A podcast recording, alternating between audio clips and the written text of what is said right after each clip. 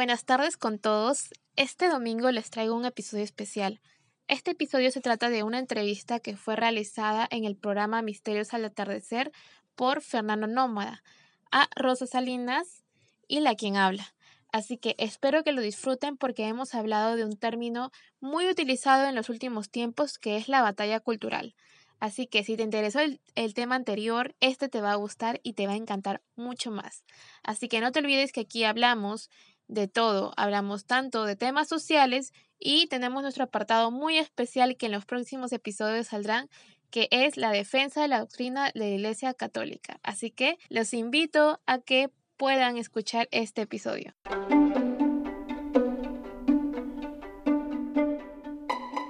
¿Qué tal amigos? ¿Cómo están? Bienvenidos a una edición más de Misterios al Atardecer a través de las poderosísimas ondas de los 99.5 de la FM para todo el sur de Lima y como siempre digo, aún más allá también, aunque usted no lo crea, usted sintoniza los 99.5 en otros distritos de Lima, incluso hasta en Chilca, y lo va a escuchar, va a escuchar este programa con una alta fidelidad y un sonido, pero que pero que asusta realmente de lo fuerte que es.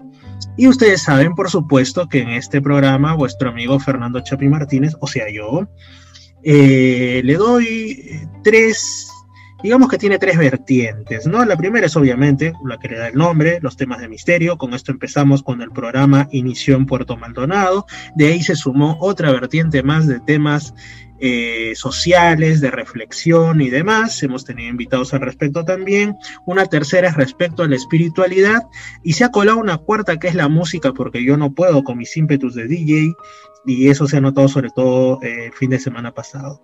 En esta ocasión, este viernes, tengo a dos invitadas. Vamos a tomar eh, dos vertientes, dos de las, de las vertientes que he mencionado, principalmente la de las reflexiones, yendo hacia lo social, y también un poquito vamos a coger la espiritualidad, ¿ah? también les digo. Bueno, las invitadas, tengo el placer de decirlo, eh, están actualmente estudiando en, en, mi alma mater y no solo en mi alma mater en el sentido de universidad de San Marcos, sino también en el sentido de en la que fue mi facultad y lugar de gratos recuerdos, ¿no? Que ciencias sociales. En primer lugar, y por estricto orden alfabético, voy a presentar a Nazarena Melania Garay Ramos. Ella es estudiante de antropología y hasta para terminar, porque es base 17 eh, y tiene un interesante podcast denominado La Antiderechos. Sí, señores, La Antiderechos, así se llama. En segundo lugar, también por estricto orden alfabético, tenemos a Rosa Salinas. Ah, por cierto, eh, algo importante sobre Nazarena es que ella, pues aparte de sus reflexiones de tipo político, ella es de, centro derecha, como también lo es Rosa. Eh, pues en el caso de Nazarena es, eh, como ella pone en su Instagram, católica hasta los huesos, ¿no? Así que también tenemos aquí algo de fe. Por eso le decía que la espiritualidad también va a estar presente en esta ocasión. Y asimismo tenemos a Rosa Salinas, que ella pues en este caso es mi futura colega porque ella estudia trabajo social, ella es cristiana protestante o cristiana evangélica, como, como ustedes quieran decirlo, y pues está dentro del movimiento estudiantil, también tiene por ahí muchas cosas interesantes que contarnos. Empecemos, como digo, por orden alfabético. Primero, estimada Nazarena, eh, ¿Por qué, ¿Por qué te has puesto que eres la antiderechos? O sea, ¿cómo, ¿cómo es que surge esto? Recuerdo que yo estaba buscando pues en internet así este contenidos interesantes, me topé con el tuyo y primero estabas con tu nombre. Entonces otro día traté de buscar a ver qué novedades y me salió el antiderechos. Y yo dije, ¿qué ha pasado aquí? Casi se me cae la taza de té. Por favor. Eh, ah, y el tema que vamos a tratar ahora en sí es el de la batalla cultural. Ya eso, eso también ya Rosa lo va a ahondar más. Pero dime, ¿por qué el antiderechos, estimada Nazarena? Por favor. qué gracioso. Mira, la verdad, yo, bueno, mi nombre siempre era Nazarena Melania, nunca me cambiaba Nazarena Garay, nunca me cambiaba mi, mi nick, por así decirlo, de Instagram. Pero hace buen tiempo dentro de la universidad que creo que los tres compartimos, hemos estudiado ahí y seguimos estudiando en el caso de Rosa y yo, eh, se sucede algo muy curioso, ¿no? Que a las personas que tienen un pensamiento diferente o una posición crítica frente a lo que viene a ser la izquierda, le denominan la antiderechos. Un día antes de que yo eh, decida cambiarme así radicalmente el nombre fue cuando vi una publicación de una profesora mía eh, feminista en la facultad donde denominaba a todas las personas que se oponían eh, realmente con el tema de el aborto. Son unos los antiderechos realmente deberían desaparecer. Y un montón de cosas negativas que visualicé dentro de la publicación. Entonces ese día dije no voy a tratar de retrosubvertir esta palabra voy a crear el podcast porque era un anhelo de, ya de tiempo y le voy a poner mi esencia y vamos a hablar sobre temas sociales, pero desde, la, desde el conocimiento, desde una posición crítica y desde el diálogo y la diplomacia. Entonces, eso es lo que yo estoy tratando de hacer en mi podcast. Actualmente en Instagram estoy como la antiderechos, pero mi nombre es Nazarena y pues ahí vamos a tener contenido variado, ¿no? Es lo que podría decirte, Fernando. ¿Y cómo se hace, cómo realizas en ti, en tu día a día y sobre todo en tu quehacer universitario, esta conjunción entre la fe, entre el católica hasta los huesos y un entorno que nosotros sabemos pues que no es precisamente el más cristiano que pueda haber? Y sobre todo en una carrera como antropología yo siempre recalco cada vez que me preguntan el tema de la fe, recalco mucho el papel que tuvo el protestantismo en mi vida, ¿sí? Eh, tengo una compañera que me motivó a caminar eh, junto a, Cristo, sin embargo, ya por temas más, mucho más fuertes, eh, mi conversión se dio dentro de la religión católica como tal, pero ya respondiendo a tu pregunta, ¿sí? Y queriendo aclarar ese punto. Lo que sucedió conmigo eh, y cómo es lo que sucede y lo que vivo dentro de la universidad realmente es difícil. Es muy difícil porque tenemos una universidad, como tú bien mencionas y hemos hablado anteriormente, eh, universidad y facultad en especial, que es una fábrica de, personas agnósticas, ateas o es más, odio simplemente hacia, hacia Dios por más que crean en Él, ¿no? Es esta fábrica que ha ido eh, despedazando y marginando las cuestiones de fe y también sobre temas filosóficos como la metafísica. Entonces, la religión netamente yo la vivo como incluso como una batalla, o sea, es una batalla espiritual para mí, también es una batalla cultural en el término material, pero sobre todo, eh, siempre hablando, y es lo que menciono, es reflejar la misericordia de Cristo, incluyendo a pesar de las diferencias que podamos tener con los hermanos y con las personas que tal vez no creen en Cristo.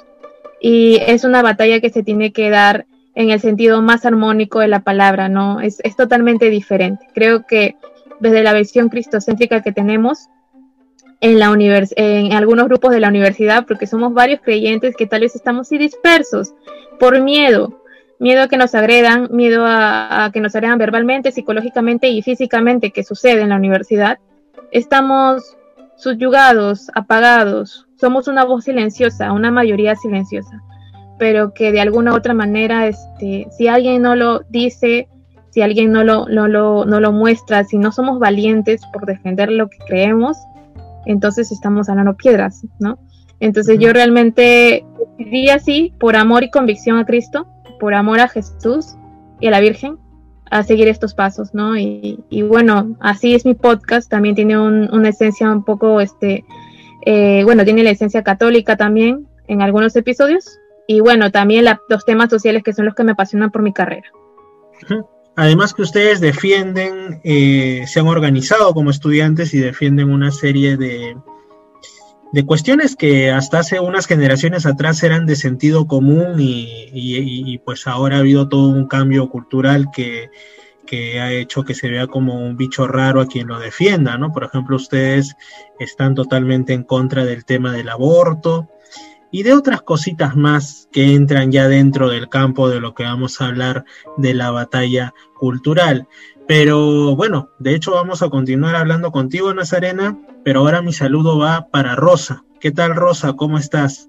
Tú eres eh, dirigente estudiantil, representante estudiantil, eh, y además de eso, como dices, cristiana protestante, y también has formado un grupo en el cual se defienden estas ideas que ahora son tan políticamente incorrectas, cuando antes eran las ideas del sentido común. Hola, querido Fernando, ¿qué tal? Mucho gusto con todos los oyentes. Eh, bueno, básicamente, como tú mencionas, actualmente se vive dentro de la universidad tiempos álgidos, sobre todo por la gran ideología que se tiene dentro del movimiento estudiantil sin embargo, también comparto algunas luchas que son justas, ¿no? que son del pueblo netamente, pero no con la agenda globalista que el día de hoy nos quiere vender como derecho, exactamente. Y entre ellos pues encontramos al aborto, encontramos a las leyes eh, LGTBI y otras más, ¿no? las cuales eh, son cuestionables porque eh, cuando uno pide libertad tiene que anteceder o preceder, preceder pues la responsabilidad. Entonces es necesario poder tener racionalidad, viabilidad y también sentido común. Tú comentaste al final que antes se dejaban llevar por el sentido común. Creo que no. No se dejaban llevar por el sentido común, sino por el sentimentalismo y creo que el sentido común uno lo tiene eh, cuando empieza a revisar datos y eh, a tener una lectura con el pensamiento crítico, ¿no? Sin ningún tipo de ideología precedida. Y lo menciono esto porque obviamente eh, Nazarena y mi persona somos cristianos, somos cristianos creyentes y dentro de la facultad se ha, se ha visto una gran deconstrucción contra el Dios, sobre todo el hebreo, ¿no? Ya comienzan a creer en una, en otra cosa, comienzan a creer en su propio ser, el super yo, netamente en una ideología posmoderna, donde no hay verdades y todo es relativo. Entonces, indirectamente muchos cristianos, muchos católicos, muchos creyentes, tanto practicantes como los teóricos, porque también los hay, eh, nos hemos visto amenazados por esto, ¿no? Hasta incluso nos han, eh, somos indiferentes o, o incluso nos ven como si fuéramos unos bichos raros. La verdad que exactamente yo personalmente no lo he pasado. Quizás por ahí he pasado algún tipo de, comentarios en mis clases virtuales, pero no de manera presencial como quizás Nazarena sí lo ha hecho. Eh, por el carácter o bueno, otras cosas, quizás no me he topado con personas como Nazarena tan radicales en ese aspecto, pero yo veo esto, gran sentimentalismo, veo que no se dejan llevar por la razón, que no hay, no hay pertenencia, no hay viabilidad en lo que proponen, en las teorías que proponen y sobre todo eh, que luchan con, contra algo que muchas veces no existe, ¿no? Y de verdad dejan de lado a las minorías que supuestamente defienden para al final ponerse en su contra. Yo creo que, y soy muy sincera en este aspecto, eh, dentro de la universidad hay varios movimientos indigenistas, antirraciales, movimientos feministas y más, pero su discurso está plagado en una sola cuestión, en la polarización de la sociedad. En la sociedad hay buenos y malos, opresores, oprimidos, pero el opresor tiene ideología, tiene color, incluso tiene orientación sexual única, ¿no? Ahí encontramos al heterosexual, al cisgénero encontramos al de derecha, al blanco, y el hombre. Entonces, yo creo que esta forma maniquia que ha, que ha empezado a, a, tener nuestra universidad dentro de la Facultad de Ciencias Sociales es notorio, no solo con nosotros, sino con toda la población y la comunidad estudiantil, eh, y vemos incluso ya mensajes netamente subjetivistas, relativos, mensajes incluso de odio y más.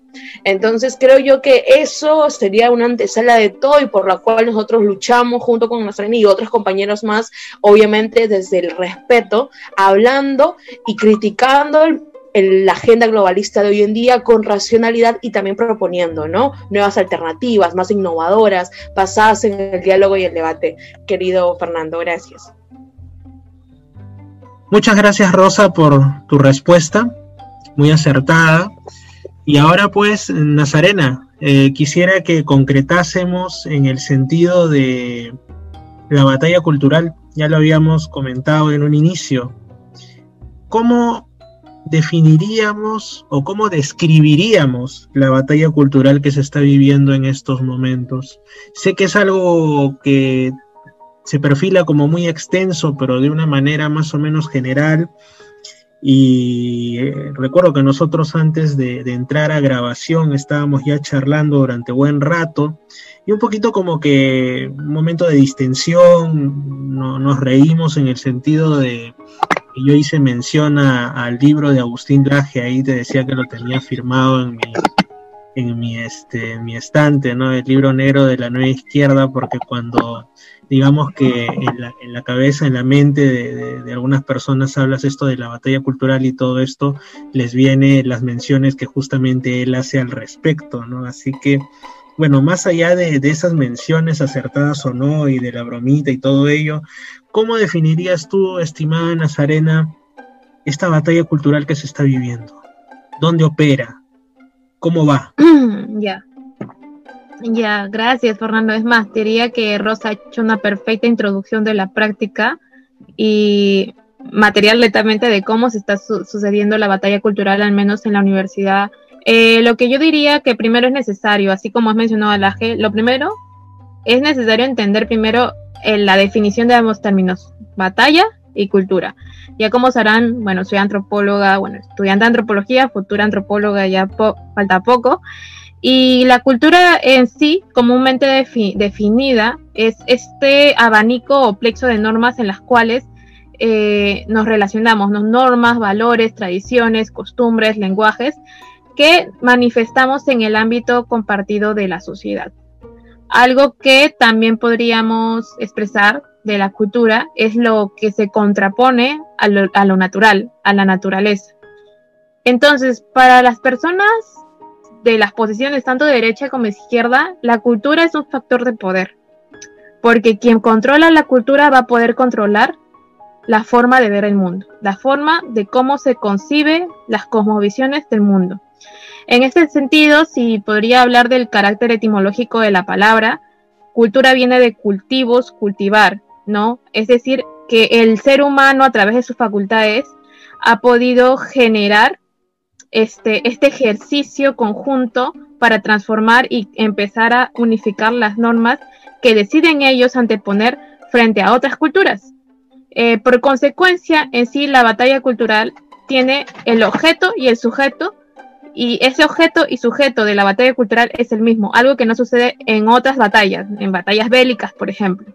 Entonces, el fin y el medio de la batalla cultural vendría a ser eso que llamamos cultura, porque a través de la violencia disfrazada de cultura, pues generamos esta, esta confrontación de ideas.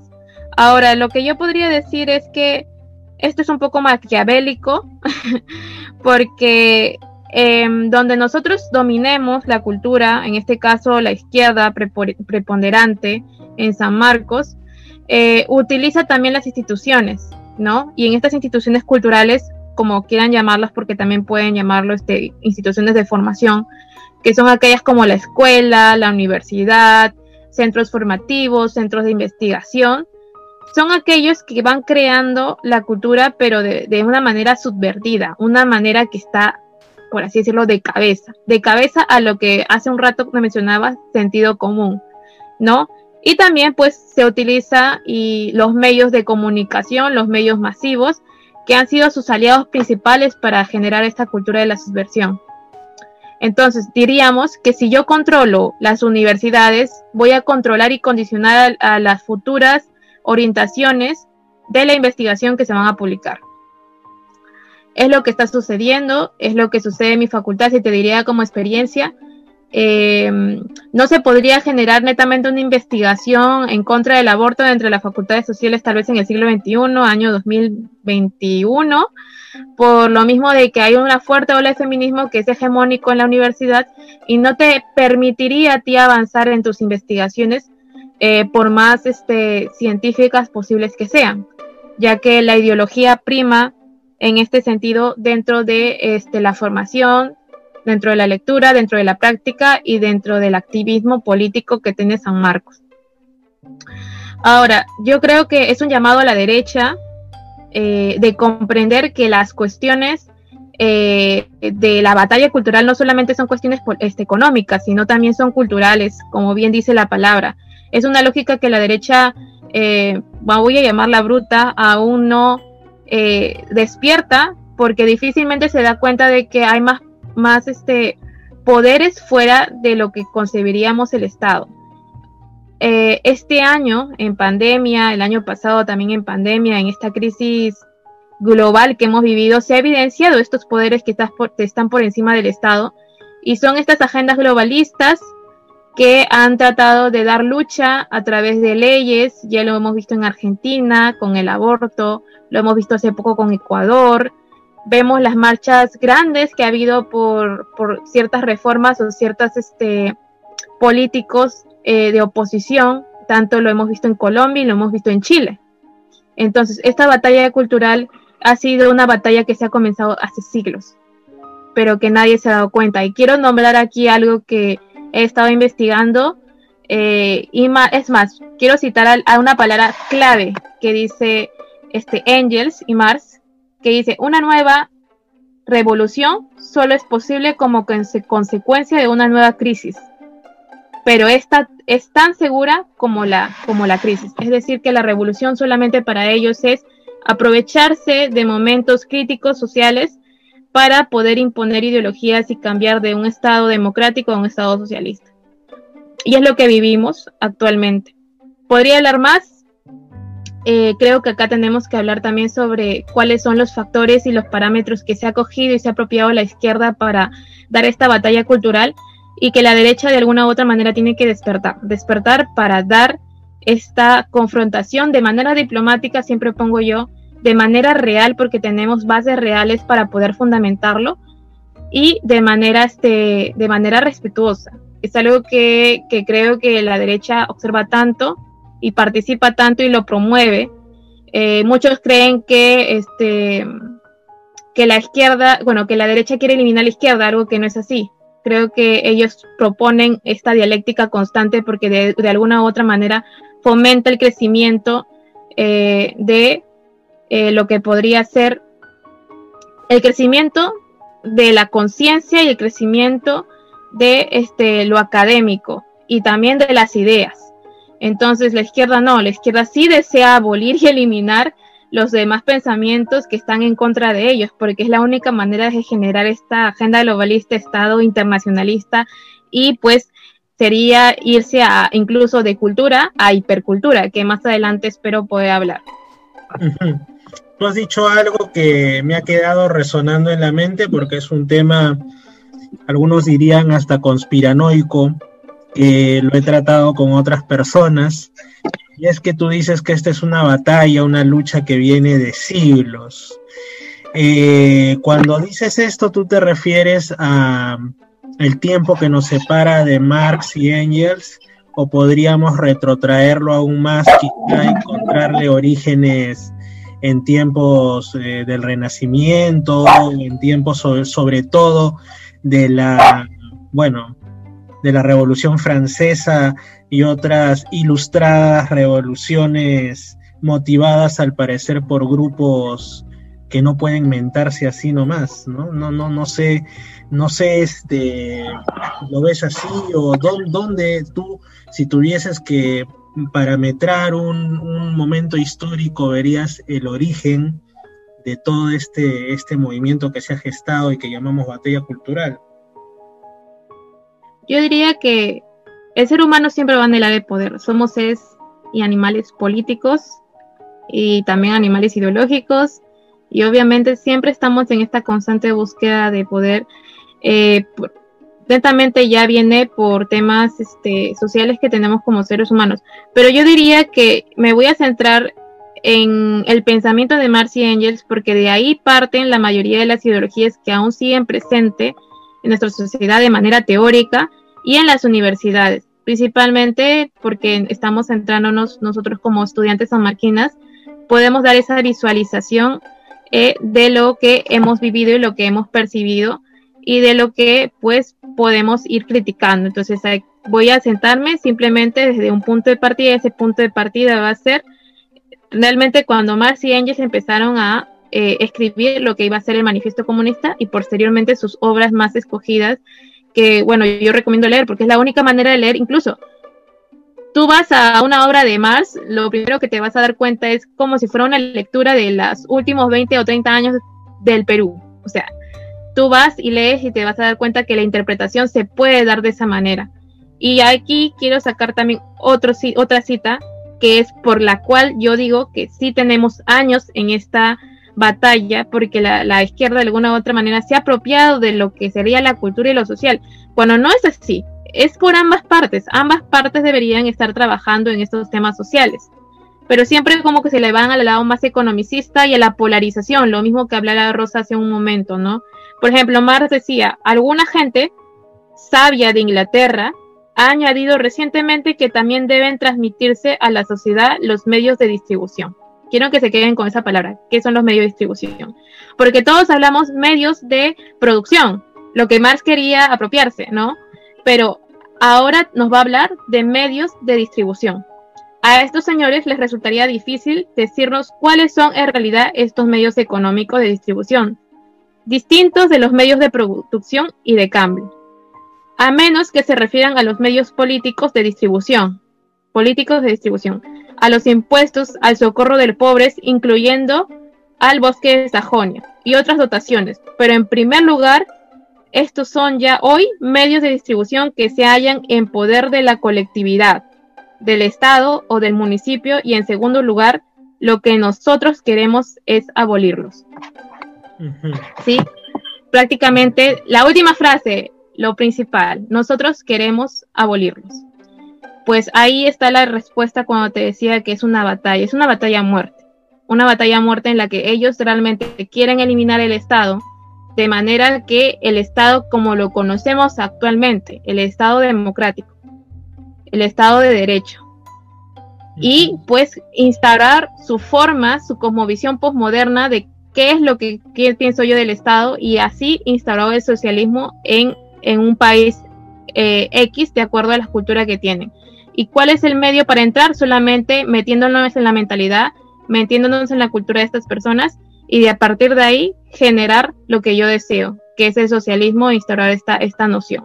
Algo que pasó en Cuba, que ha pasado en un momento en Rusia y que sigue pasando en Venezuela, independientemente de las formas que podamos ver, pero que la cultura fue lo primero y siempre es desde las clases bajas, ¿no? Por un tema de que si tú no tienes ciertos recursos económicos, vas a apelar al sentimentalismo. Vas a apelar a que de alguna u otra manera puedas coger su pensamiento y adoctrinarlo. Porque como aún no tienes las bases fundamentales de algunos principios políticos, eso va a generar que, este, que ellos puedan aceptar más rápidamente la noción de lo que sería una economía socialista.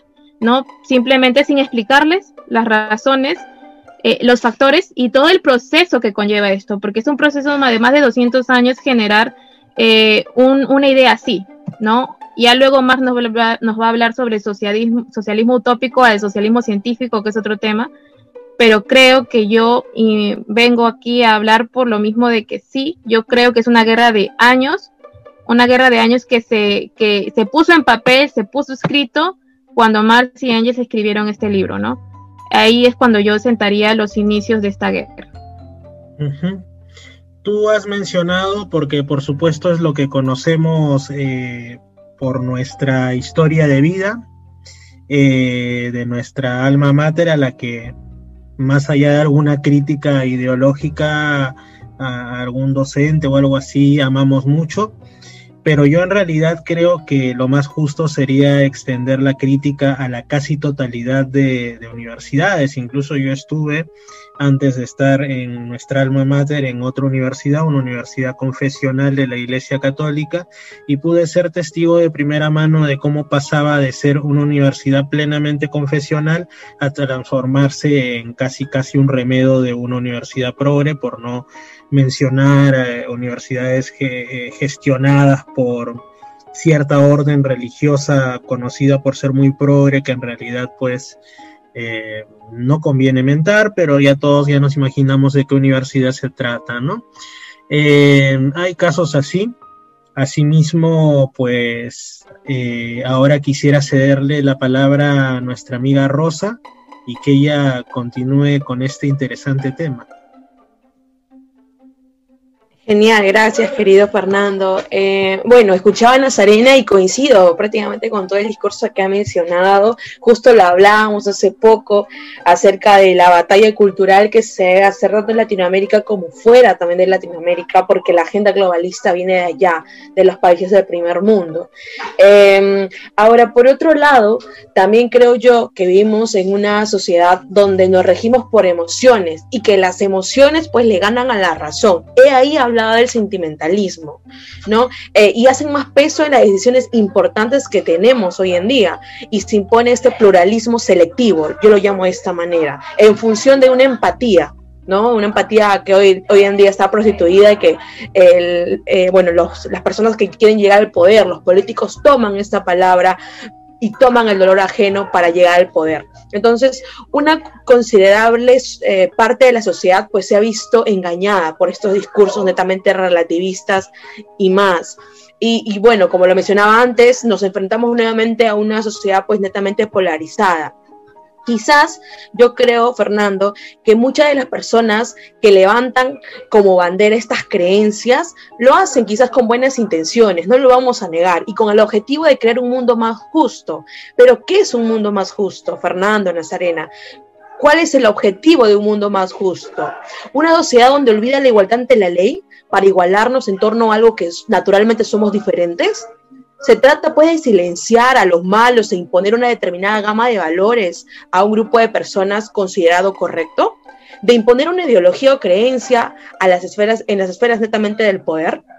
¿No sería acaso eh, contradictorio eh, a la vez este discurso, pero también fructífero, fomentar una libertad real, una libertad que está basada también en la responsabilidad, una libertad que está basada en la responsabilidad de todos los individuos, sin segregación. Entonces, creo yo que podemos y conversar acerca y también cuestionarnos nosotros. Siempre yo he mencionado que la derecha, la derecha hoy en día ha, sido ingenua, ha descuidado la parte cultural y la izquierda ha sabido llenarla, estos vacíos netamente, con una capacidad de proyección a futuro.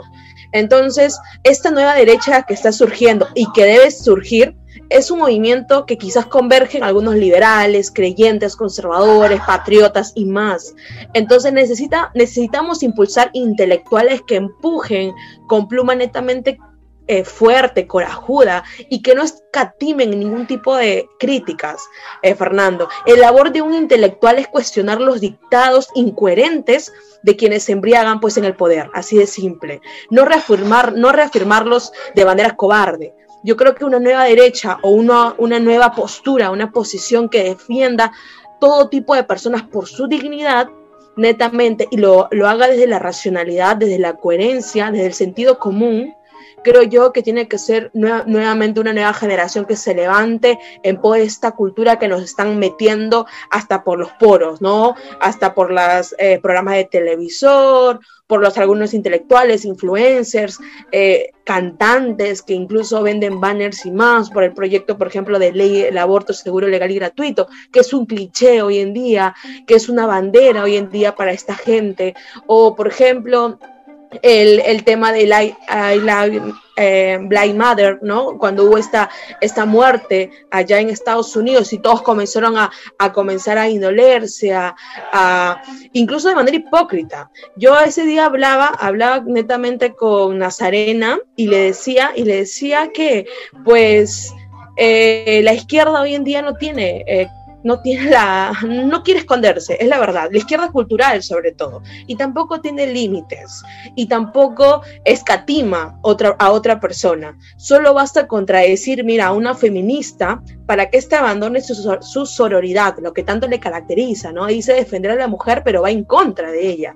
Basta con diferir con ideas con un comunista, y esto le decía pues a Nazarena, decía, nos estábamos quizás un poco eh, conversando, charlando y riendo, para que éste abandone su conciencia de clase, porque basta con decirte y, y mm, titularte como burgués para que eh, este marxista desacredite todos tus argumentos y no se da cuenta que incluso él es un burgués porque él tiene propiedad privada y tú no lo tienes. No, a mí me han dicho burguesa. Un par de una vez me dijeron burguesa y yo le digo, "Pero tú tienes más propiedades privadas que yo. ¿Cómo vas a llamar a mí burguesa? Yo trabajo, yo soy de la clase trabajadora." Le, le digo, ¿no? De manera de manera sarcástica. Entonces, solamente hay que diferir un poco con estos colectivos para que abandonen lo que les caracteriza. Entonces la empatía solo existe con, estas, eh, con estos compitas o camaradas revolucionarios y no se puede ni se debe mostrar consideración al enemigo. Y el enemigo es un odiador serial, el enemigo es un creyente, el enemigo es un cristiano, el enemigo es uno de derecha, uno que eh, respeta el, el libre mercado, que respeta la libertad, pero también habla de responsabilidad. Entonces, ese es el enemigo. Entonces yo creo que los valores como la vida, la libertad y la propiedad privada no son negociables y son invaluables.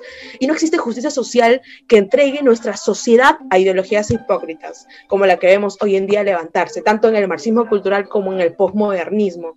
Eh, y ahí yo, yo, voy a hablar netamente de los progresistas y los posmodernos, que están cavando su propia tumba. Ese día le decían a Nazarena, esos van a desaparecer algún día, porque se están contradiciendo.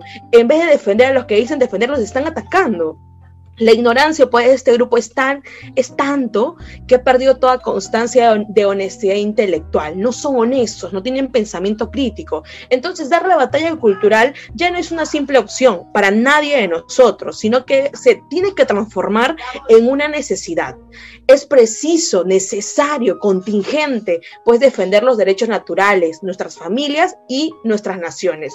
Creo que eso es fundamental para dar una batalla cultural. Ahora tú me hablabas de Nicolás Márquez con Agustín Laje. Yo respeto mucho a sus autores, pero también los critico, porque a veces son un poco reduccionistas, sobre todo en su libro, el libro negro de la nueva izquierda, en muchas de sus partes trataron de abarcar todo y no pudieron, quizás hubieran tocado solo un tema, porque hablar del feminismo, del homosexualismo, del aborto, para un libro es demasiado, y sobre todo la corriente ideológica. Obviamente por ahí dije por algunas cosas con Agustín, pero otras las comparto, me parece una persona, eh, a mí me, lo admiro, obviamente, porque da una batalla distinta a la que le ha dado hoy la gente de izquierda, pero eso no significa que voy a ser ciega y no voy a cuestionar lo que él también escribe o lo que él también dice. Creo que eso nos falta en la sociedad y también poder dialogar, poder dialogar. Creo que buscar puentes como te mencioné en el principio, estos, estos movimientos o colectivos no es que todos ellos actúen con mala fe, ¿no? Muchos de ellos tienen muy buenas intenciones. Entonces,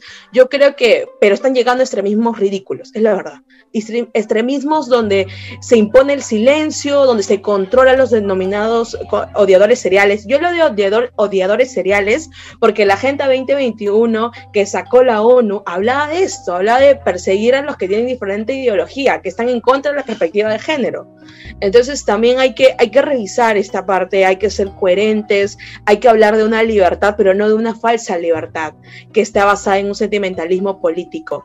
No ya que no solo es hipócrita, Fernando, sino también es inviable. Entonces, más allá de la crítica que se le puede hacer, es necesario pues defender eh, los derechos naturales justos de cada individuo a vivir y actuar acorde a su criterio, a sus creencias, a sus principios y a sus valores es, es principal, es un principio para mí personalmente, yo siempre lo he tomado ahí eh, de cabeza cuando estoy en el momento estudiantil, cuando estoy hablando dentro de mi escuela de trabajo social con los profesores, que muchas veces diferimos, pero a mí no me, a mí no me importa si es un profesor y tengo que contradecir su idea, con tal que sea con respeto, lo voy a hacer, porque en eso, eh, eso se tiene que enmarcar una lucha cultural, una lucha de intelectuales, hablar con la verdad a pesar que nos tiemble la voz, con respeto, buscar el diálogo y el debate, algo que muchos de ellos no lo tienen, porque les son hasta impacientes. Entonces, creo yo que eso también tiene que ser eh, fundamental para esta nueva, nueva, nuevo movimiento que se está levantando en contra de la agenda globalista. Eh, y como te mencionaba, no es preciso defender la libertad y levantar la voz frente a aquellos que pretenden arrebatarla, porque sí, señores, lo pretenden arrebatar. No podemos quedarnos de brazos cruzados que vengan eh, y pensar que el Estado, como el papá Dios, como si fuera un Dios, va a venir a salvarnos. Y mucho menos podemos permitir que avancen por nuestra a costa y por encima de nuestras libertades, libertades netamente, solo por el miedo a un enfrentamiento. Este debate es una lucha de ideas, es una batalla de valores y es una cuestión netamente cultural. Gracias hay un asunto que en realidad, eh, Rosa, antes de ti lo, lo, dijo Nazarena a modo de un chispazo, así que a mí me llamó mucho la atención y es cuando ella mencionó a los países que primero fueron infectados por estas ideologías, mencionó a Cuba y dijo Rusia en su tiempo. Para mí Rusia es un símbolo en el sentido de, digamos, de que estas cosas pueden revertirse de que estas cosas no son necesariamente el acabose. Por ejemplo, cuando se instauró, claro, el tema eh, el régimen soviético y todo esto, en, eh, yo lo llevo mucho hacia el plano espiritual, hacia el plano esto, porque pienso que estas nuevas ideologías, y no tan nuevas, por supuesto, más que, que, ser simples filosofías o modos de conceptuar el mundo, son en el fondo una nueva religión en la práctica, ¿no? Entonces, eh, eh, digamos, se retiró el comunismo de Alemania Oriental y en contraste con la Alemania verdaderamente democrática, no democrática de nombre, sino la, Alemania occidental, este, es prácticamente territorio ateo, ateo y, proclive a temas de izquierda, la, actual Alemania Oriental. Eh, la que fue comunista. Eso ha pasado en varios países, pero también hay otros que, por ejemplo, en Ucrania se ha proscrito los símbolos comunistas porque se han dado cuenta del daño que les ha hecho esta ideología. Hay, hay, países donde se ha reavivado la fe y se han reavivado las tradiciones nacionales que durante la época soviética pues habían estado prácticamente proscritas, como el caso por ejemplo de Polonia, que es probablemente el país más nacionalista y más cristiano de toda Europa, y como yo digo, la propia Rusia, ¿no? Porque Rusia, un país pues cristiano de siglos, desde que se convirtiera cuando era la Rus de Kiev y todo ello, pues al final eh, hubo algo que yo lo leí en una revista y me sorprendió y es que cuando cae el tema de la, de la Unión de Repúblicas Socialistas Soviéticas no solo es que se produce la fragmentación política, de sus anteriores repúblicas, sino también el tema de que la gente literalmente corría masivamente a los templos y corría masivamente a, a bautizarse, eh, a buscar consuelo espiritual. ¿Por qué? Porque realmente esto demuestra que les habían impuesto una nueva religión, una religión laica que era el comunismo. Cuando esto se deshace y esto cae, vuelve el sentido verdadero de, de las personas de buscar una religión auténtica, en este caso el cristianismo ortodoxo y todo este asunto, ¿no? Entonces cuando Nazarena toca este, menciona así de refilón a Rusia, entonces yo me pongo a pensar, habrá casos que sean insalvables, como de repente también la República Checa, que, que, es el país ahorita más ateo de Europa y también en base a lo que ha sufrido el comunismo, pero hay otros casos como Polonia y Rusia que eh, se han recuperado, se han recuperado, se han curado. Es como cuando te da una enfermedad grave y tu cuerpo queda fortalecido y con anticuerpos.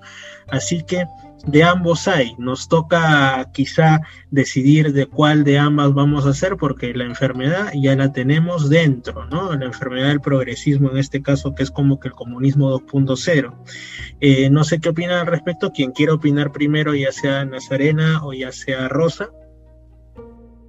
Mira, yo voy a decir algo este es un material de retrosubversión, porque, bueno, justamente creo que como mencionaste en mi podcast, hemos hablado con Pamela Fraustro y ella va a hacer un libro sobre esto, cómo revertir estas ideas, cómo dar la lucha y los mecanismos, porque así como este, se existen estos mecanismos, y tú mismo lo has dicho, curar este cáncer que es el socialismo, que son las técnicas subvertivas que pone Marx en su libro, también nosotros podemos crear estas retrosubversiones para poder trabajarlo y siempre es a través de la escuela. Queramos o no, la educación es un, un, pilar importante en este sentido. Y yo voy a nombrar algunas que ido analizando.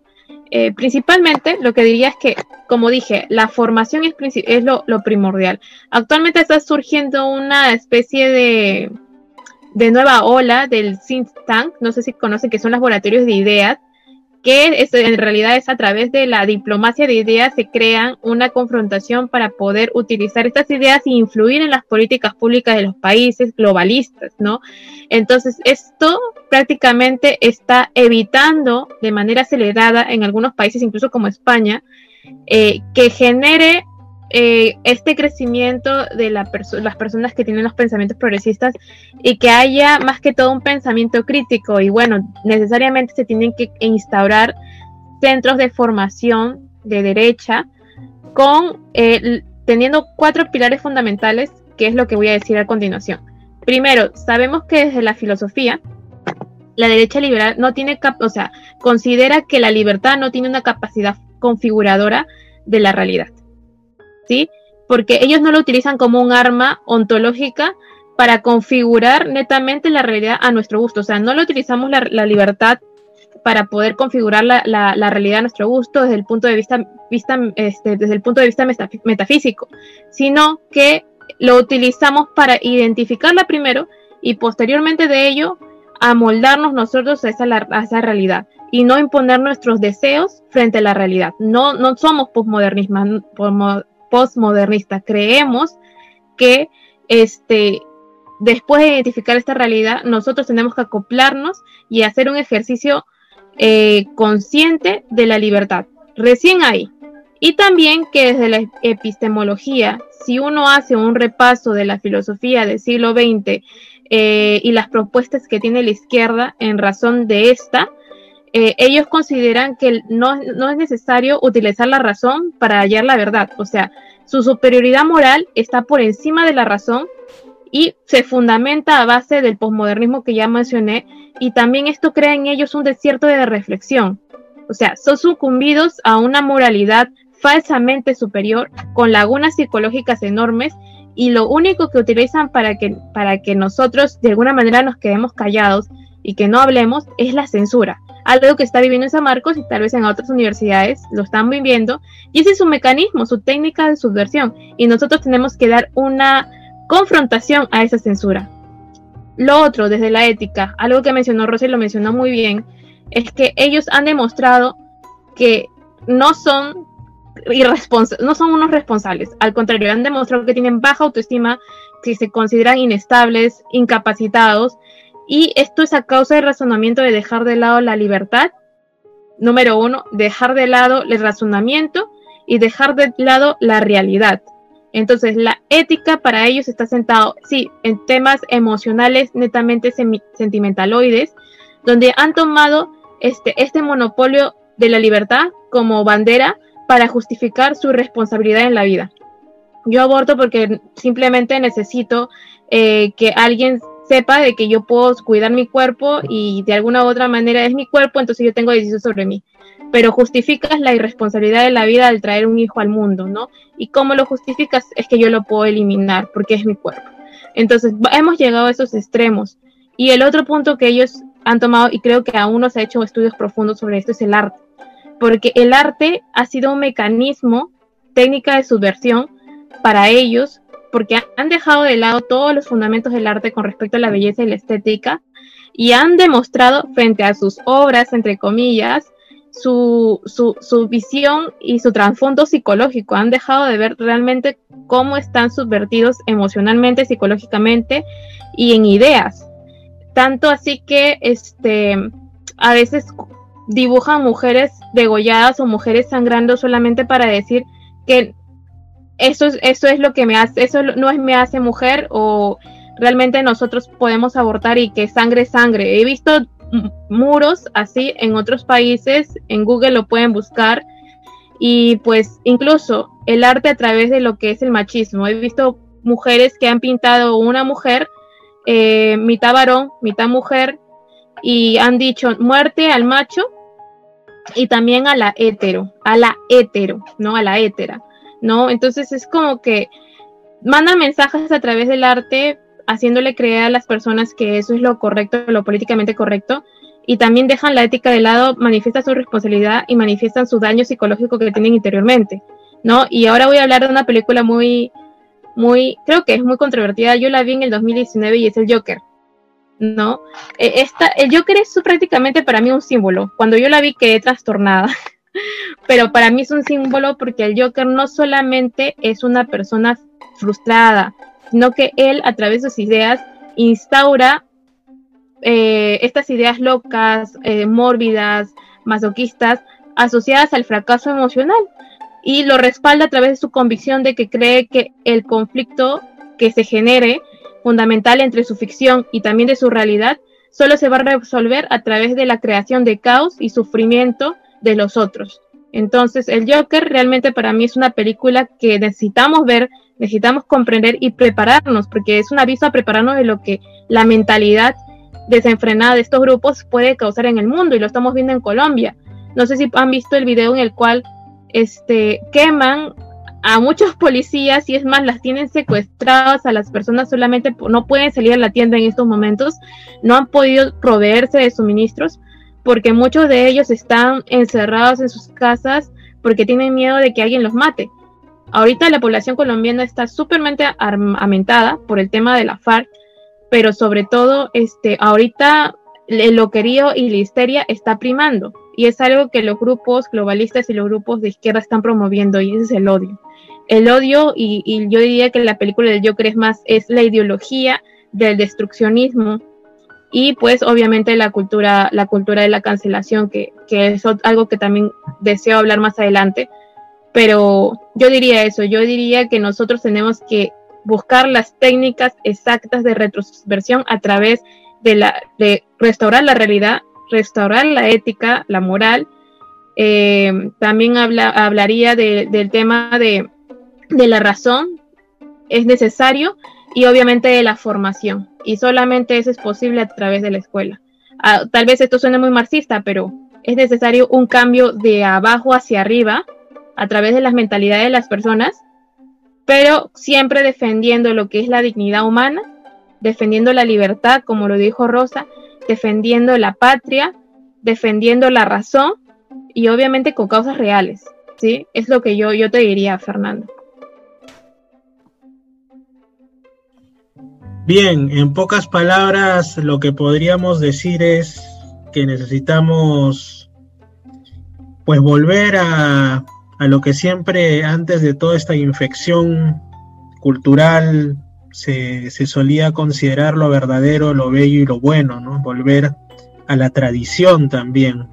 Cuando me refiero al tema de la tradición, eh, una de las cosas que, que hay que tener en cuenta es una gran mentira que nos cuentan día a día, valga la redundancia fonética que he cometido, y es eh, aquello de hacernos creer que el mundo va en un solo sentido y es el sentido que nos quieren imponer, ¿no?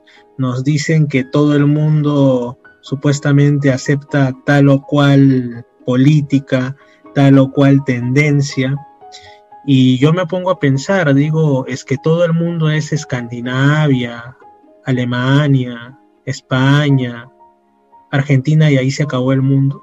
O sea, es una visión tonta, ¿no? Y más tontos los que se la creen, en realidad. O sea, hay, hay, muchísimos países en el mundo que no se tragan este discurso. Por supuesto, por ahí a veces ya están empezando como que a entrar a punta de, de, dinero y otro tipo de cosas, ¿no? Desde las organizaciones globalistas. Pero en realidad, en este mundo somos más los que mantenemos nuestras tradiciones, los que creemos en los valores de toda la vida, los que respetamos la vida desde su concepción, ya sea de manera teórica o de manera que es lo ideal también en la práctica, los que creemos de una u otra manera en lo espiritual, eh, ya, ya sea en un dios o en muchos dioses o en algún tipo de contexto, en fin, eh, y, se, y, más bien los países, los países donde se ha instalado este pensamiento para el cual le, da igual Chana que Juana, y, bueno, que es el pensamiento posmoderno, son los países en los que incluso, y a consecuencia de justamente este pensamiento, ha descendido la natalidad, han aumentado los abortos, hay en algunos casos como ocurrió creo hace uno o dos años en Italia, hay más abortos que nacimientos, cosas por el estilo, y o sea, esto es por esto que muchos, generalmente desde el ámbito religioso, le denominan la cultura de la muerte, ¿no? Porque a eso es a lo que conlleva el invierno demográfico y otro tipo de cosas. Entonces, por sus frutos los conoceréis. Y yo creo que, que sencillamente los países donde este, eh, este hongo, por decirlo así, empieza ahí a, expandirse, justamente pues reciben el merecido de ser cada vez más irrelevantes en términos poblacionales, en términos culturales. Eh, Europa culturalmente está prácticamente en una etapa de decadencia civilizacional y todo. Entonces yo pienso que realmente nosotros debemos verlo desde este punto de vista, ¿no? ¿Queremos esto para nosotros? Yo personalmente no, yo me aferro a, la tradición cristiana que fue sembrada en mi país hace eh, prácticamente medio milenio, hace alrededor de 500 años, para bien o para mal, con sus luces y sus sombras, pero bueno, me aferro a ello y me parece que es la mejor opción y me parece que cada país debería hacer eso, ¿no? Volver a sus raíces en lugar de estar importando este tipo de ideologías que al final, pues, eh, cuando llegan a instalarse no traen nada bueno ni para la sociedad en su conjunto, ni tampoco para los individuos eh, eh, de manera, digamos, personal, ¿no? Ahora quisiera escuchar a Rosa, siempre tan acertada con sus comentarios. Listo, gracias querido Fer. Justo escuchaba a y obviamente comparto muchos puntos de vista que ella tiene, ¿no? ¿Cuál sería o, la posición que tiene que tomar esta nueva izquierda o las políticas que se deben dar hoy en día para pues acortar esta brecha ideológica que hoy tenemos y que está comprada por la prensa, influencers y más, eh, incluso intelectuales ya en las facultades de nuestra universidad. Eh, yo creo algo, en la naturaleza no creo, es algo empírico, es algo empírico, se puede contrastar. La naturaleza del hombre siempre lo llama la acción. Es inevitable la búsqueda del sentido a la vida, por eso que también filosofamos, ¿no? Incluso los creyentes también filosofan, los que creen en Dios, los que creen en la, en la trascendencia, en la vida eterna. Entonces, eh, al fin y al cabo, eh, uno llega a ser bueno a fuerza de cosas buenas. Justo esto lo decía un padre, el padre de la logoterapia, me parece Víctor Frank, no sé si han escuchado de él, pero él, él mencionaba esto que me parece muy acertado. Entonces, donde el hombre construye su individualidad y singularidad es donde tendrá pues esta gama de tener, eh, de poder importar y creer en el sentido de vida que uno mismo cree. Y ahí tú hablabas, por ejemplo, de las tradiciones. Las tradiciones son necesarias. Yo creo que todas las culturas están basadas como en cosmovisiones. Por algo, pues, lo que hizo civilización al mundo al mundo occidental como tal fue la Edad Media, edad donde se hablaba de un Dios, donde se hablaba del cristianismo. Y, es necesario eh, eh, era necesario la religión en aquel tiempo, pero también hay que recordar que incluso cuando Cristo estuvo aquí en la tierra, revolucionó y fue en contra de los padres de las leyes, como los fariseos, por ejemplo.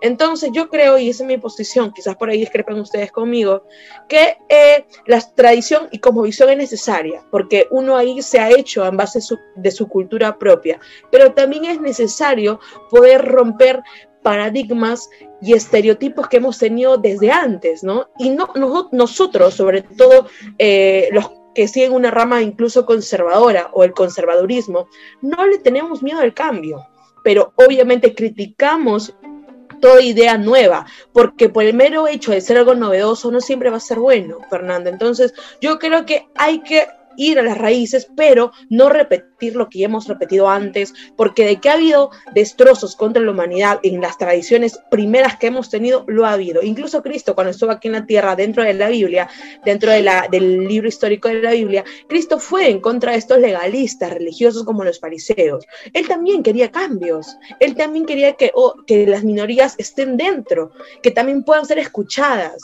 Entonces yo creo que sí, la tradición es necesaria, pero un equilibrio. Hay que también ser críticos con nuestro pasado y críticos con nuestro futuro y seguir para adelante siempre, ¿no? Nuestras tradiciones como visiones son fundamentales, pero estos grupos de hoy en día, los globalistas, los progresistas, los postmodernos, nos quieren arrebatar esto, nos quieren arrebatar todo tipo de tradición, la familia, el constructo de familia, lo que nos hizo como civilización, la, netamente la religión católica y cristiana, son los más perseguidos hoy en día, y aunque digan, no, pero no se les juzga tanto como quizás a un homosexual, no se les juzga juzga tanto como un transexual, una persona que aborta, es mentira.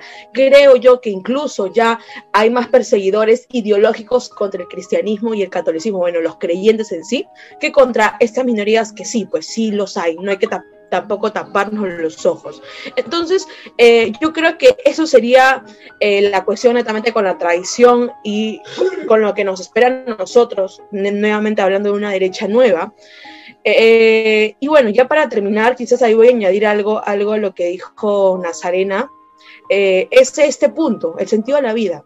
José Ortega y Gasset ya advertía en su libro de la rebelión de las masas que el hombre masa solo tiene apetitos y cree que solo tiene derechos nada más y no cree que tenga obligaciones. Y es que precisamente estos movimientos culturales se excusan eh, se excusan de las obligaciones, se excusan de la responsabilidad eh, a los netamente a los individuos. Tenemos dentro del, mundo globalista dos grandes ramas filosóficas, el, el progresismo, que es un marxismo cultural nuevo, que tiene mucho que ver con el marxismo tradicional, solamente lo cambia los paradigmas, y el postmodernismo. Uno es un extremismo colectivizante, todo es colectivo y para el otro es un exacerbado individualismo. ¿no? Los dos extremos están pésimos. ¿Por qué? Porque incluso podemos hablar ahí de las políticas de identidad, ¿no? ¿Y cuál es la herramienta que utilizan? Lo hablaba con Nazarena hace un poco de tiempo, la victimización. Así de simple, ¿no? Esta victimización dentro de los movimientos sociales simplistas, reduccionistas, después de todo, generaron un enemigo común, este llamado abstracto heteropatriarcado, ¿no?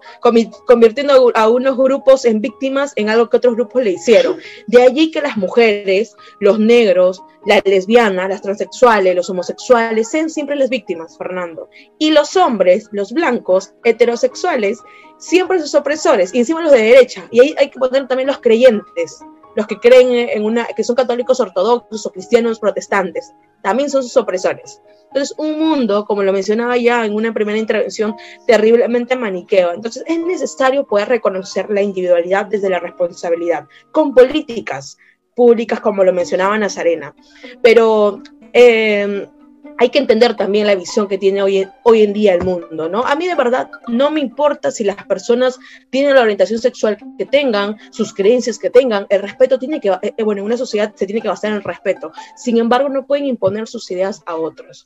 Creo que en eso se, va, eh, se basta la libertad, pero los movimientos culturales de hoy en día, generalmente compuestos por activistas de izquierda, los marxistas culturales, los gramscianos, los alturcianos, los que están basados en una hegemonía de ideas, y también los postmodernos, los fans de Foucault, de Derrida, Lacan, los fanáticos de Butler, estas personas que son dos grandes, dos grandes ramas de la filosofía, no les importa a un determinado individuo. Lo único que les importa y lo que les sirve es el poder o en términos de política su identidad nada más.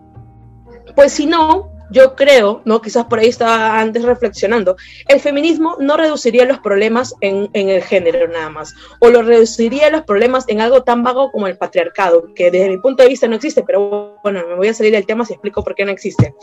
Eh, o en todo caso, no se cancelaría a nadie, se argumentaría de manera objetiva, no se negaría la naturaleza. El aborto, Fernando, sería impensable. No se segregaría a los seres humanos y se respetaría la dignidad de todos, de absolutamente todos, desde la concepción hasta el último eh, momento de su vida. En otras palabras, se apelaría a una verdadera justicia, una en la que todos serían responsables de su libertad y por lo tanto habrían encontrado el sentido a sus vidas. ¿Te das cuenta? Entonces yo creo que también ese es un punto de vista un poco más filosófico, haber encontrado el sentido de nuestras vidas en base de libertad y responsabilidad con políticas públicas que estén encaminadas a esto, ¿no? Más allá de lo que mencionó Ana Serena, que me parece genial, y también desde el lado histórico, de la parte tradicional, también hay que hacer un retroceso y criticar nuestras visiones antiguas para no cometerlas y también ver lo, del futuro y también criticarlas y poder ser constantemente personas con un pensamiento crítico,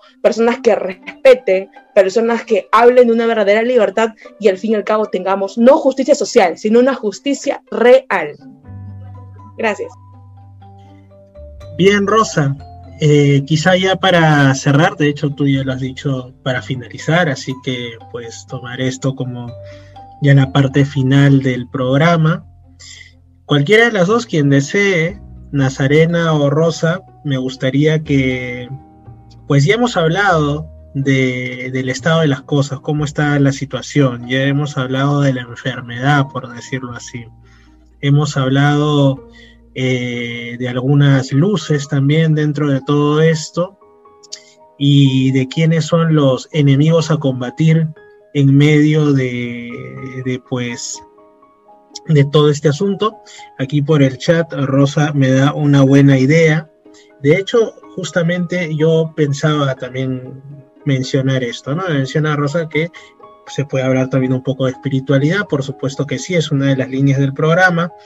Y eh, justamente a eso iba, ¿no? A terminar de manera luminosa el programa. ¿De qué manera podemos plantear una cura para esta enfermedad, ¿no? Y qué mejor que desde la espiritualidad y justamente eh, Rosa, ya que lo has propuesto aquí por interno, por favor continúa con ello y también de ahí que, que Nazarena haga el cierre.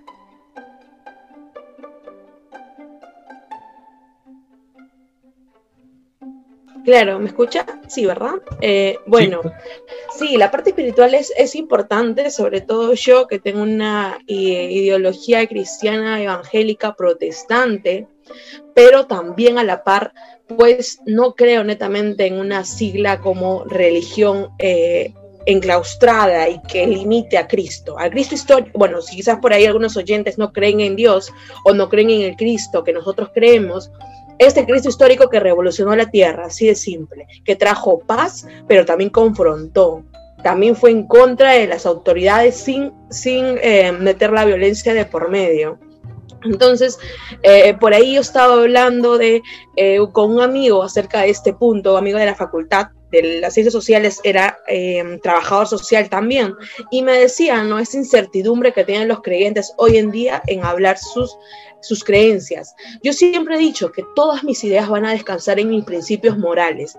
Y así me digan una u otra cosa, no me importa, Fernando. Creo que es necesario poder levantarnos una generación que no tenga miedo, una generación que también respete su creencia y la viva, no solo, lo, no solo sea teoría nada más, sino sea práctica. Una persona que es cristiana es una persona seguidora de Cristo sin fin, simple. No es una persona que vive de los demás, es una persona que vive de Cristo netamente. Y algo que decía eh, Chester, Chester eh, que era un, eh, un, teólogo muy conocido, al igual que Lewis, él decía que el primer efecto de no creer en Dios es que pierdes el sentido común. Y es cierto es cierto. Eh, sobre todo los ateos. No voy a criticar netamente a los ateos o los agnósticos. Creo que todos tienen la libertad de poder creer o no creer en un dios o poder creer en varios dioses. Pero me voy a referir netamente a la comunidad cristiana, a la comunidad que ama y respeta a Cristo, que ama y sigue sus leyes. A esa comunidad yo les diría que se tienen que levantar. Tenemos que arrodillarnos, tenemos que pedir sabiduría, para tomar buenas decisiones, tanto en nuestra vida profesional como en nuestra vida diaria, que seamos ejemplo en todo lo que hagamos, no solamente en nuestra iglesia o nuestra congregación o donde vayamos, sino donde vayamos netamente en algo religioso, sino en todo lugar de nuestra vida. Nosotros no somos perfectos, es cierto, pero no hay que pecar tampoco de soberbia y también hay que reconocer que nosotros también fallamos. Y si algún día vamos a pedir perdón, lo hacemos. Algo que yo siempre voy a decir, las ideas no abrazan. Yo podré, a mí me han dicho, tienes unas excelentes ideas hablar de la cultura, de la política. Es una grosa, en serio. Me lo han dicho varias veces. Pero las ideas no abrazan. Cristo sí.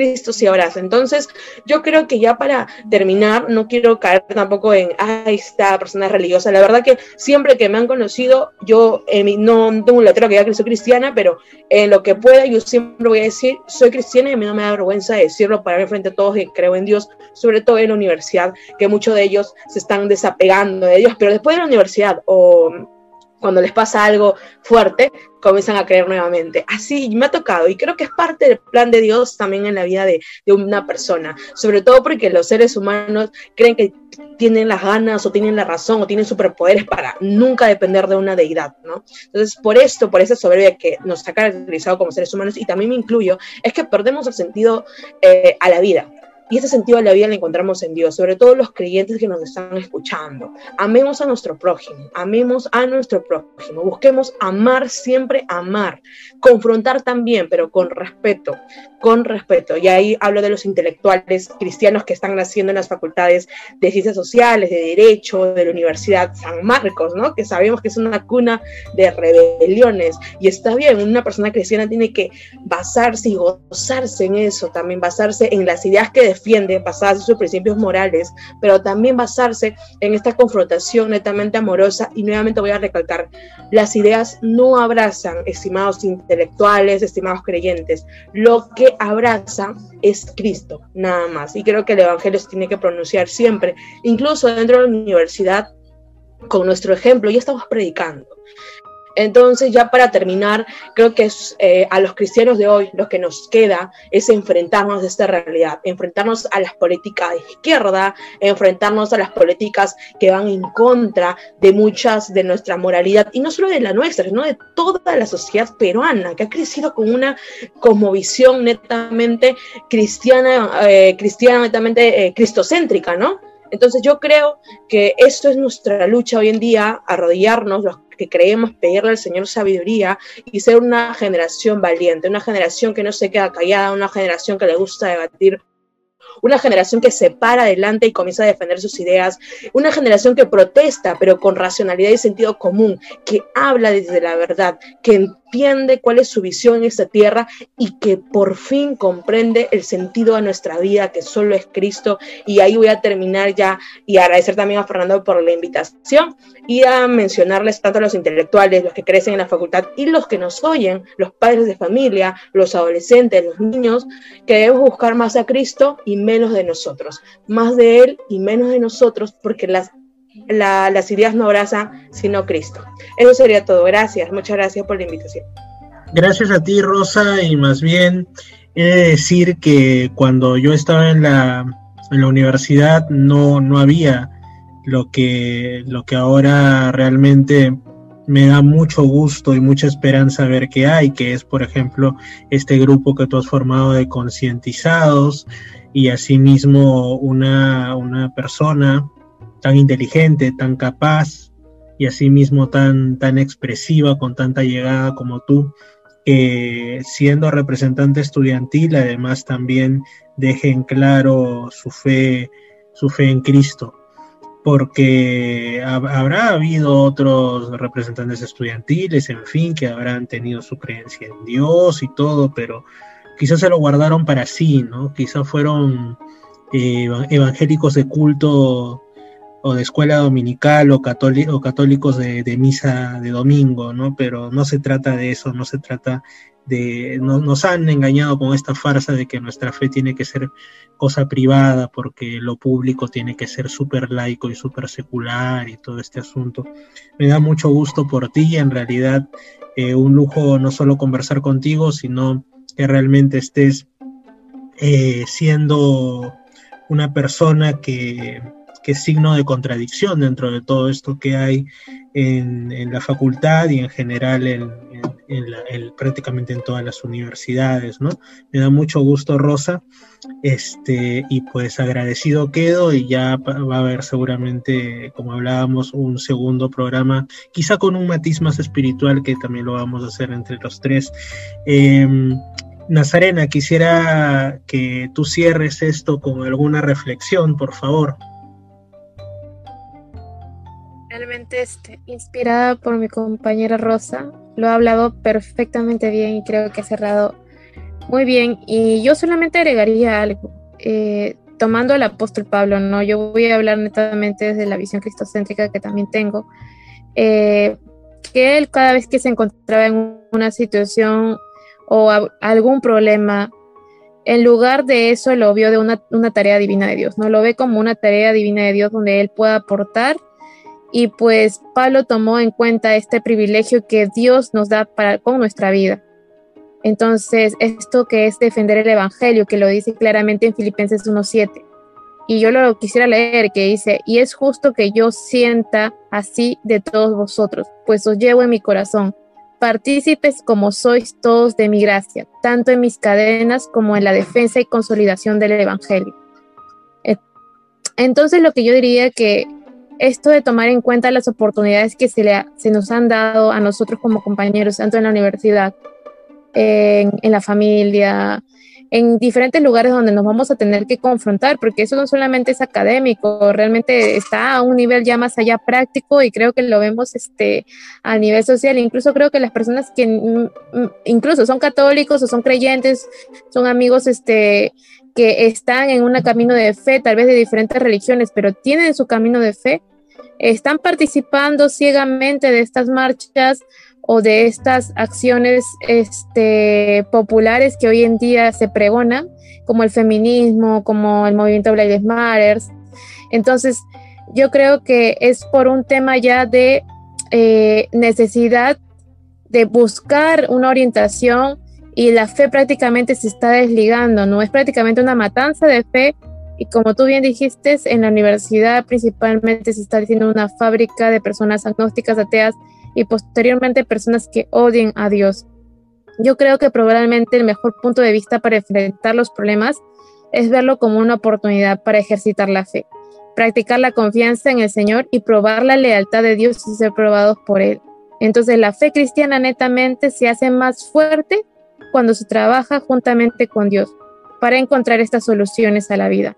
Y bueno, es un ejercicio que se estamos llamados a todos los que creemos y, y bueno, yo diría eso, diría que es una lección, es una lección que cada vez que estemos frente al, al muro, frente a la, primera trinchera, porque esto es una batalla que, de ideas, este, lo hagamos con misericordia. Yo desde mi, desde mi, fe diría eso, casi siempre ver incluso a la persona que es tu enemigo, Dios, Jesús decía muy bien, amen a sus enemigos, este, verlo en esa posición, verlo con misericordia, como Dios, como Jesús hubiera visto eh, a estas personas que están en, una posición, este, tal vez que lo puedan odiar, pero Él se sacrificó por Él, por Él y por ella y por ti y por todos los pecadores de este mundo.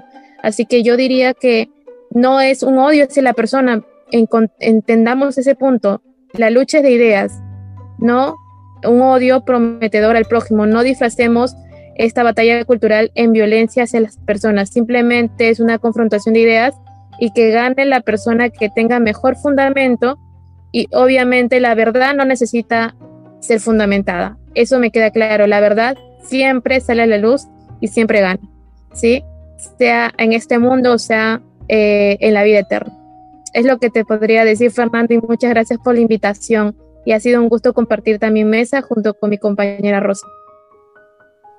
Sí, eh, de hecho lo podríamos resumir, eh, lo que tú has mencionado ahora a modo de cierre, en aquella vieja pero actual máxima cristiana de que se odia el pecado más no al pecador, ¿no? No es así, no confundir a la persona que tiene una idea errada, que de repente en cierto modo también es una víctima, una víctima de la alienación de su entorno, una víctima, quién sabe de, qué circunstancias de la vida que la han llevado a, tomar determinada corriente ideológica como, como, como prácticamente una bandera de identidad. Este, hay muchas cosas en juego y no debemos perder de vista que ante todo somos seres humanos, ante todo estamos entre personas humanas con dignidad y pues que todos creamos o no, pero somos eh, para algunos todos somos hijos de Dios, para otros somos criaturas de Dios. Sea como sea, todos somos hechura de un mismo Padre celestial. Así que, pues sencillamente hay que vernos con respeto, ¿no? Son muchos los temas sobre los cuales podríamos tratar. Estábamos hablando pues para una próxima ocasión, la siguiente semana quizá, eh, de ahí ya lo estaremos conversando, pero yo quedo muy agradecido con, con, ustedes por su intervención, ha sido, creo yo, muy rica para quienes lo hayan escuchado, también me ha resultado muy nutritiva para mí. Y pues nada, chicas, simplemente tanto a ti, Nazarena, como a ti, Rosa, les mando un fuerte abrazo en la lejanía y agradecido quedo. Muchas gracias y esta es su casa cuando quieran estar, ya sea en mi canal de YouTube, el Misterio Infinito Perú, ya sea en el programa de radio Misterios al Atardecer, son bienvenidas. Ustedes simplemente me lo dicen y para mí es más que un gusto, un honor. Así que saludos chicas y pues muchas gracias. Bueno, muchas gracias Fernando, ha sido un gusto estar contigo. Exacto, gracias. Gracias a todos los que nos están escuchando, muchas bendiciones y a dar batalla siempre que se pueda. Sí, cuídense mucho, un abrazo. Gracias Fernando. Así es, y sobre todo a dar batalla espiritual también ahora que las iglesias están cerradas con, dicen que por la pandemia y todo ello, ¿no? Que ahí también ese es otro tema, cuando menos curioso. Yo siempre digo, eh, se abren los centros comerciales y se cierran las iglesias. Cosa curiosa, cosa extraña, cosa sospechosa, pero bueno, ese ya es otro tema. Igual, eh, también está pues aquel consejo bíblico de que, bueno, pues encerrarnos en nuestra habitación y sencillamente comunicarnos con nuestro Padre que está en los cielos y que también cuando estemos eh, dos o tres o más reunidos, pues Jesús está entre nosotros. Así que hay varias maneras en las cuales nos podemos poner en contacto con lo trascendente o con Dios directamente diciéndolo así. Amigos, hemos llegado al final de esta edición de Misterios al atardecer, donde, como digo, hemos tocado dos vertientes a la vez, dos por uno, señores. La vertiente de lo social y las reflexiones, y por supuesto, como colofón y también de manera transversal a todo lo que hemos hablado, la espiritualidad, que quizá incluso más que los misterios es el tema que me resulta más sabroso porque lo intento vivir. Un fuerte abrazo con todos. Hasta aquí llegamos con Misterios al Atardecer para el día de hoy. Que el Padre Universal los bendiga y nos estamos viendo en el siguiente programa. Chau, con todos. Nos vemos.